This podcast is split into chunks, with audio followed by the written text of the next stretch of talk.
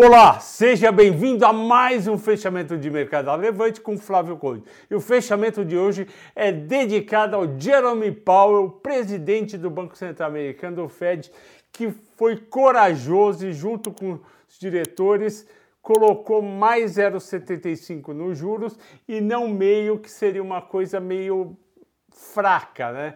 e a inflação americana já está muito alta, se ele enfraquece desse jeito, aí que o mercado desiste, o juros vai lá para cima. 0,75 não, obviamente, não é suficiente, porque vai para 1,75, só que daqui a 40 dias ele pode botar mais 0,75, aí ele vai para 2,5. O que na verdade vai precisar fazer é ir além dos 3,5 que já era dado como chegar. Eu acho que eles vão ter que ir mais, vão ter que ir a 5% de taxa de juros.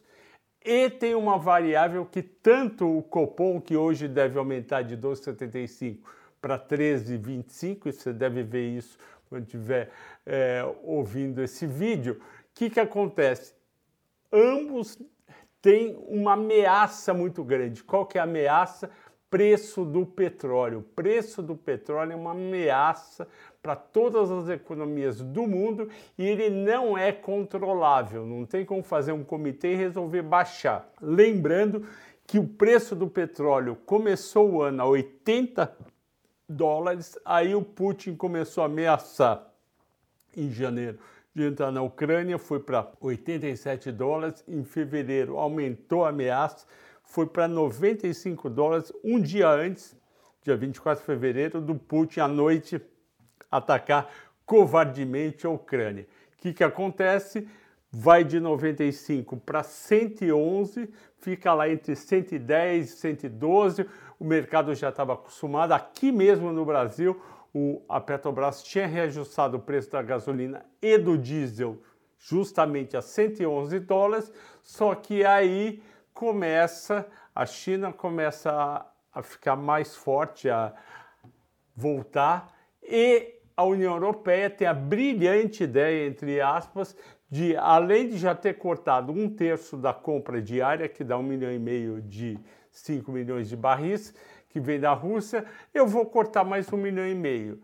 Tá claro que o Putin não vai responder a esse tipo de ataque de sanção econômica. E quem paga o pato é o resto do mundo, porque esse um milhão e meio adicional que eles param de comprar, eles, eles vão ter que olhar em outros mercados e não tem país produtor de petróleo capaz de botar um milhão e meio de barris do dia para a noite. Tem dois países que têm alguma chance de aumentar a produção, que são Arábia Saudita e União dos Estados Árabes. Porém, não é do dia para a noite, vai levar aí três meses, quatro, e quem disse que eles vão querer aumentar a produção para baixar o preço? Porque se eles aumentam a produção e baixam o preço, no fim o efeito pode ser zero, porque o preço vem de 123 para 110 de novo e a diferença ele vai ganhar com a venda maior. Então, essa é a grande ameaça do mundo, o preço do petróleo. Tem também o preço dos produtos agrícolas, por quê? Porque muito, muito milho, soja e trigo era importado da Rússia e da Ucrânia, isso desestabilizou. Então, se acabar a guerra, é a solução ideal, não é apenas aumento de taxa de juros. Dito isso, o Ibovespa fechou com 0,73 de alta, 102.807 pontos, depois de fraquejar perto das 15 horas, quando veio o 0,75, todo mundo gostou, principalmente lá fora. Aqui, que chegou a ter 1,20 de alta, infelizmente fraquejou para 0,73, mostrando que os investidores locais não estão tão animados quanto os investidores americanos que puxaram o Nasdaq de 1,2 para 2,5 e o Dow Jones de 0,70 para 1% depois da decisão. O dólar ainda bem, caiu no Brasil, caiu de 5,13 ontem para 5,08 e no exterior também caiu, caiu 0,70. Lembra que quando sobe o dólar no Brasil sobe mais que lá fora, quando quer que mais que lá fora. As mais negociadas.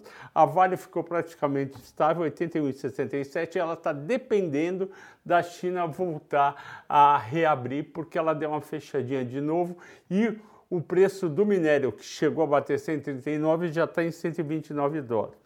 A Petro 2908 está na mesa da Petrobras, que é 1,7, está na mesa da Petrobras um aumento que é necessário, senão vai faltar diesel e a gasolina está mais barato. Portanto, parece que o mercado está entendendo que o governo federal vai fazer de tudo para a Petrobras não aumentar o preço dos derivados. Eletrobras 42,70, parabéns, o pessoal conseguiu elevar 60 centavos acima do preço do, da privatização, mas eu continuo afirmando que vai que esse 42 já é um preço muito bom e que deveria esperar para voltar a subir realmente. O BOVA 11, que é como se fosse um ETF ou um índice Bovespa, subiu 1%, 99,38, ele replica as ações do Ibovespa. Maiores altas, Qualicorp, que é, parece corda, sobe, desce, sobe, desce, subiu 14%, CVC 13, BID 11,9, isso daí é a gangorra. Amanhã o mercado caiu 1%, elas devolvem tudo.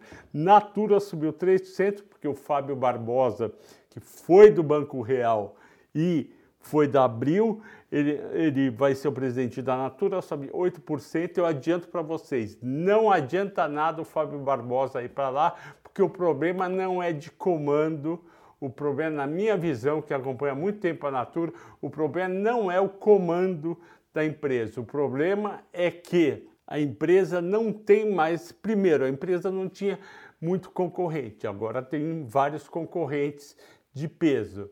Segundo lugar, a empresa, o, os fundadores se dedicavam exaustivamente para a empresa, hoje estão mais longe da empresa.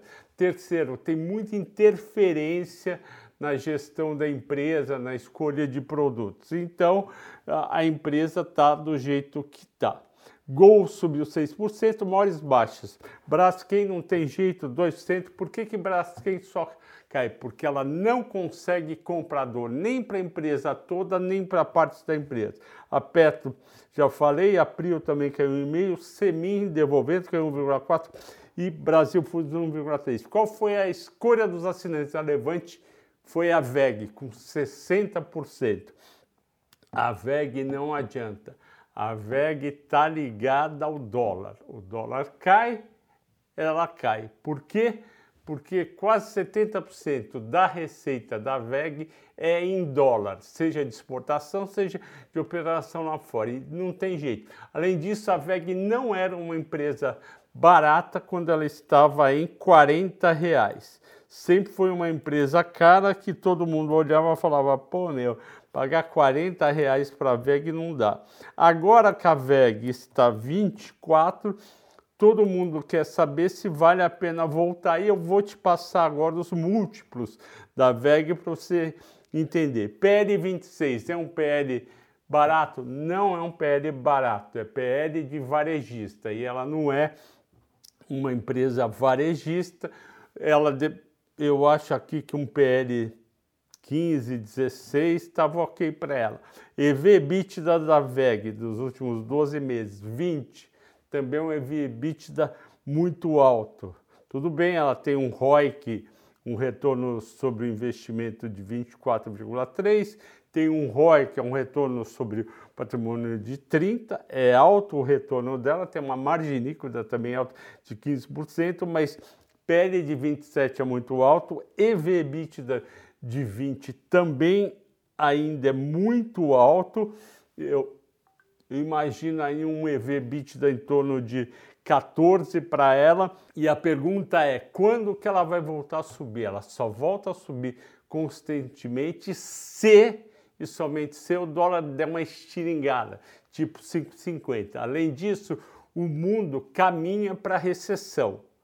Mesmo que seja uma recessão branda eh, ou fraca de dois trimestres consecutivos de PIB negativo, é uma recessão que, que a, uma das coisas que a VEG vende é motores para máquinas, e as máquinas passam a trabalhar menos quando tem recessão e menos máquinas são vendidas quando tem recessão. Daí o motivo que a VEG está em 24 reais e não tem jeito. Ela está no ano, para vocês terem uma ideia, a VEG está no ano caindo 25% year to date e em 12 meses 31%. O mais alto que ela teve foi R$ 44,00 dia quase 45, dia 8 de janeiro de 2001, antes da pandemia. Espero realmente que ninguém tenha comprado e vocês estão, vendo que não é apenas empresas como Magalu, Pets,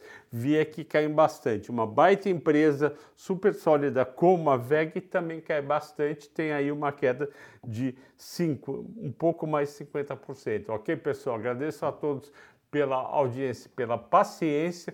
Amanhã é feriado. Amanhã não é feriado nacional de Corpus Christi, não existe. Eu sou católico, vou na igreja, vou na igreja, mas não é um feriado nacional, é um ponto facultativo. E amanhã tem mercado nos Estados Unidos.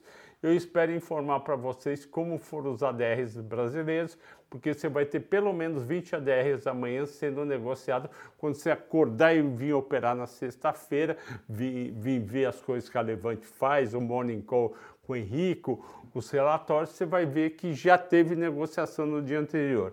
Ok, pessoal? Agradeço a todos pela audiência, pela paciência. Bom descanso amanhã, boa Netflix, boa andada, boa bicicleta, boa tudo. Um abraço.